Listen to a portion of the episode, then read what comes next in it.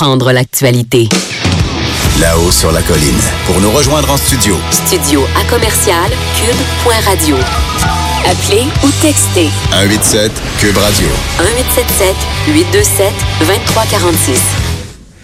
Donc, on a un membre de notre duo, de notre duo du, du mercredi, euh, donc Parenteau Ravary. Donc, c'est François Parenteau qui est là, chroniqueur et humoriste, analyste de l'actualité politique. Bonjour, François. Salut, Antoine.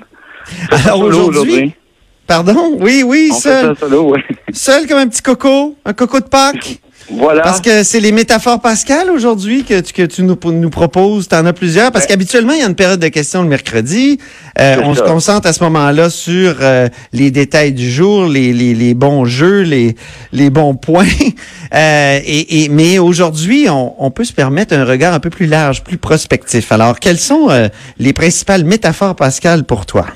En Ben écoute, que- quand on regarde plus large présentement, qu'est-ce qu'on voit? De l'eau. Hein? Oui. On voit des inondations. Euh, et euh, étrangement, on dirait que ces inondations-là sont un peu de l'eau de Pâques pour la CAQ. Il y a des effets Oh! miraculeux. mais, tu sais, euh, c'est souvent le cas des catastrophes naturelles. On se rappellera de Lucien Bouchard pendant le verglas, qui font les valeurs présidentielles avec euh, Caillé à ses côtés, puis qu'on prenait les choses en charge. Ben, il y a eu un peu, je pense, cet effet-là sur le gouvernement de la CAQ euh, cette semaine. Il y a eu le bon ton. Euh, rassurant, Euh, on va Hey, tu parlais de euh, Lucien Bouchard. Tu parlais de Lucien Bouchard. Oui. Hier, j'ai remarqué que Geneviève Guilbeault avait un col roulé. Ah, ça- quelle subtile référence vestimentaire. Ouais. Ça nous rappelle quoi, un col roulé? Oui. André rappelle, Caillé. euh, Voilà, André Caillé. André. Caillé pendant la crise du verglas. Oui, je te laisse. Je te laisse. Je suis sûr qu'il y a quelque chose en dessous de ça, t'as raison. Oui. Euh, Puis, il y a eu aussi cette bonne idée de dire que euh, maintenant, à l'avenir, il faudrait songer à peut-être arrêter de- d'aider du monde euh, à chaque, qui sont inondés à chaque fois, là, et les inciter à déménager. Euh, c'est un discours écolo, mais d'une façon comptable. Et il me semble que c'est un créneau qui pourrait très bien servir la CAC, cette espèce de fiscalité verte qui commencerait par OK. colmater les fuites et couper les, les dépenses qui, sont entraînées par le déni du réchauffement climatique. Donc, ça part d'un réalisme. Faut quand même saluer qu'on on reconnaît le réchauffement climatique, contrairement à, à d'autres pays, là, euh, et qu'on sait que le réchauffement climatique va augmenter quoi qu'on fasse, mais on peut juste faire en sorte qu'il augmente moins. Mais surtout, on C'est peut ça. plus fermer, on peut plus fermer les yeux sur les conséquences que ça a puis y réagir. Donc ça, Il y avait une sorte de franchise hein, là-dedans. Oui, exactement. Et c'est écolo, mais pragmatique. C'est pas dans le côté idéalisme de l'écologie. C'est comme bon, OK, on fait face. Puis là-dessus, il peut même se dégager une espèce de fraternité étonnante entre euh, la CAC et QS pour la suite. D'ailleurs, je pense qu'on en a vu un aperçu là, quand il y a eu une espèce d'atelier, je ne saurais pas comment ça s'appelle, un comité. Ah, je, je vais te le dire. C'était l'étude des crédits du Conseil exécutif. Puis Voilà, c'est Catherine hein. Dorion qui questionnait François Legault. Et il y a eu comme des échanges sympathiques, comme tu l'as fait remarquer. Oui. Euh, comme si sur certains enjeux, là, sais, arrêter le niaisage de subventionner ou de, de favoriser des trucs qui nous qui nous coûtent plus cher finalement par leur contribution au réchauffement climatique. Bon, c'était en fait, je pense, euh, euh, à cet exercice-là, c'est Catherine Dorion qui posait des questions que des électeurs jeunes, puisqu'il était une question de jeunesse dans cette commission-là, euh, voulaient euh, poser au premier ministre, puis elle leur a, lui a acheminé en direct. Je pense qu'on a des extraits à écouter. Oui, il y avait, on dirait que le courant passait entre Catherine Dorion, donc la députée de Tachereau, puis le premier ministre euh, François Legault. On peut écouter un premier extrait de Catherine Dorion sur l'indépendance. Euh, une autre question euh, qui est pas pire, c'est une question que le premier ministre va reconnaître. Acceptez-vous que le Québec devienne souverain après avoir offert formellement au Canada un nouveau partenariat économique et politique dans le cadre du projet de loi sur l'avenir du Québec? Monsieur le Premier ministre. Écoutez, j'ai passé la journée d'hier entre le chef du PQ et le chef du Parti libéral, deux vieux partis, on va être d'accord là-dessus tous les deux, deux vieux partis qui ont passé les 50 dernières années à chicaner sur la place du Québec dans le Canada. Honnêtement, là, les Québécois sont rendus ailleurs. Ils veulent qu'on leur parle d'environnement, d'économie, de l'éducation, de santé, mais pas de la place du Québec dans le Canada. Là. Donc, je vais lui donner un conseil. Embarquez pas dans le jeu des deux vieux partis. Oh, oh, c'était c'était Hein? une réponse assez euh, habile, hein? C'est assez torvis, comme on pourrait dire. La question était torvisse, puis la, la réponse était habile aussi, je trouve. Oui, c'est ça. Et, et vous Et tu parlais que- de, de fraternité étonnante, ben on dirait là que il y a un clin d'œil. Hein? Oui, c'est ça. Puis euh, vous remarquerez que quand François Legault répond à des questions de QS, il dit les gens veulent s'occuper plus de, de- de choses comme l'environnement. Il commence par l'environnement avant de dire Oui. l'économie quand il s'adresse à eux autres, dans l'ordre que vous voudrez. tu sais. C'est ça, exactement. Ouais. Et donc, il- il- s'il y avait une alliance pour certaines euh, mesures qui seraient pro-environnementales, mais qui fitteraient avec le, euh, le, le credo de responsabilité économique de la CAC, ça laisserait pour les vieux partis euh, euh, seulement le rôle de représenter tous les chigneux un peu partout qui résistent, que ce soit des compagnies ou des petites municipalités qui veulent qui veulent pas s'adapter. Et euh, c'est pas de ce côté-là que va l'histoire, mettons. ouais. Puis, ce qu'on voit aussi, c'est que la CAQ est clairement plus interventionniste que les libéraux. Ils disent, bon, on va faire des choses. Euh, et que l'étiquette de droite est peut-être un peu réductrice dans ce sens-là. C'est pas un parti anti-État tant que ça. Non, ah non, ça c'est clair. Ouais. Bon, il y a la loi 21 là, qui clairement affiche cette différence-là, mais là-dedans aussi, je trouve. Et euh, cela dit, on parle souvent de déménagement. On, on- on voit aussi, je pense, que on paye le prix d'un laisser-aller libéral, notamment pour des questions de dézonage là, pendant des Oui. années. On a permis, parce que c'est des petits amis promoteurs, enfin, on peut le soupçonner facilement, là.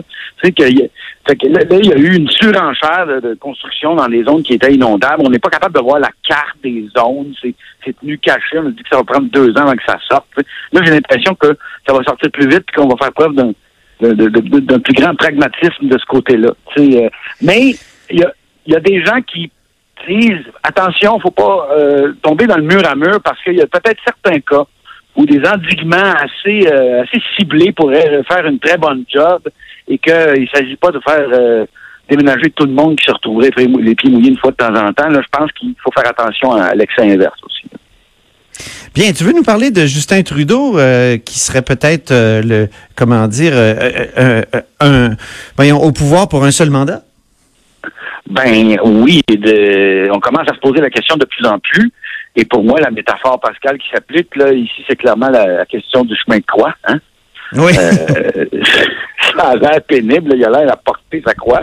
Et puis, en plus, euh, c'est une version encore plus élevée parce qu'il y a eu plusieurs Judas dans son cas. des, des Jody Wilson-Raybould et autres. Et que, Des Judas, Judas Wilson-Raybould, oui.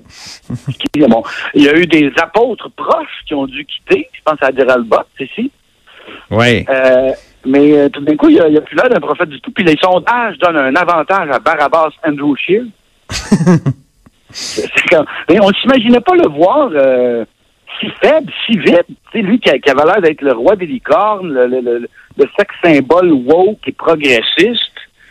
Ben Euh, Sexe symbole en passant, qui ouais. disaient ça dans l'agent journalistique. Là, oui. Oui. on voyait-tu venir ça? Ben, qui, qui- qui- un tel effondrement, non. Ouais, non. tu sais. Euh, en passant, on sait qu'on va y revenir sans doute. On en a parlé, Antoine, mais moi, Oui. j'ai- récemment, euh, c'est un aparté, là, mais j'ai récemment pu comprendre l'effet que ça pouvait avoir, euh, Justin Trudeau, sur certaines de nos concitoyennes en découvrant euh, la gouverneure démocrate Alexandria Ocasio-Cortez. Je suis En sous fait, le la- charme, je l'avoue. Et on voit donc clairement que le, le charme joue en politique, c'est clair. Mais le destin récent de Justin Trudeau nous prouve aussi que ça peut se briser vite. Oh là, oui, euh, ça peut. tu sais, Trudeau, il se- on entend même parler qu'il serait dans un cabinet dysfonctionnel. Oui. C'est même gros. Ah non, et, ça, euh, ça- on- ça doit être épouvantable actuellement avec l'histoire de SNC-Lavalin. Ouais. Puis là, on, on s'imagine pas le voir euh, ressusciter, on dirait. On, on est tous dans le camp des Thomas quant à ces résurrections possibles. C'est ça l'info prophète. Mais la, la, la, la nature a une horreur du vide. Bien sûr, cet affaiblissement-là euh, a des conséquences ailleurs en politique. Par exemple, ça pourrait être une, une opportunité pour le bloc. Je dis ça sans niaiser. Là. Je sais que ça a toujours l'air, euh, quand on est reconnu souverainiste euh, comme du wishful thinking, ces affaires-là, mais il y a une équation qui se, qui se, dé- qui se définit et qui est presque mathématique. Souvenez-vous, le, le, le slogan que le Bloc a sorti récemment, c'est « Ce que le Québec veut, le Bloc le veut Oui. Ouais. ». Bon, ça, ça a assez bien marqué, je pense. Et Legault, lui, il dit depuis le début que la CAQ veut ce que les Québécois veulent. C'est le cas de la laïcité, notamment. Donc, si c'est Legault qui veut ce que les Québécois veulent, donc, ce que Legault veut, le Bloc le veut, et donc, c'est maintenant le Bloc Legault. Oh oh!